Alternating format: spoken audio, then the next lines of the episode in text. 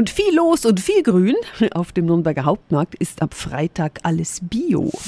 365 Dinge, die Sie in Franken erleben müssen. Ja, da finden am Wochenende nämlich die Bio-Erlebnistage statt. Die Nürnberger Referentin für Umwelt und Gesundheit ist Britta Waldheim.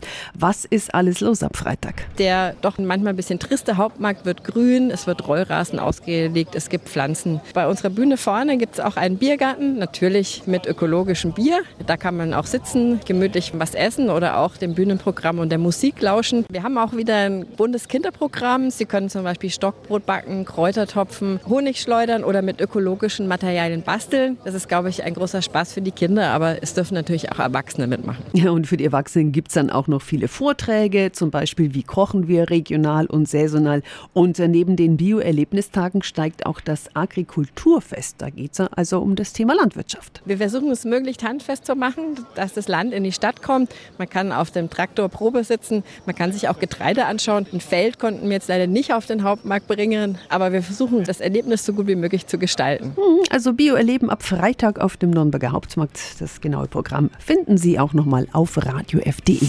365 Dinge, die Sie in Franken erleben müssen. Täglich neu in Guten Morgen Franken um 10 nach 6 und 10 nach 8. Radio F.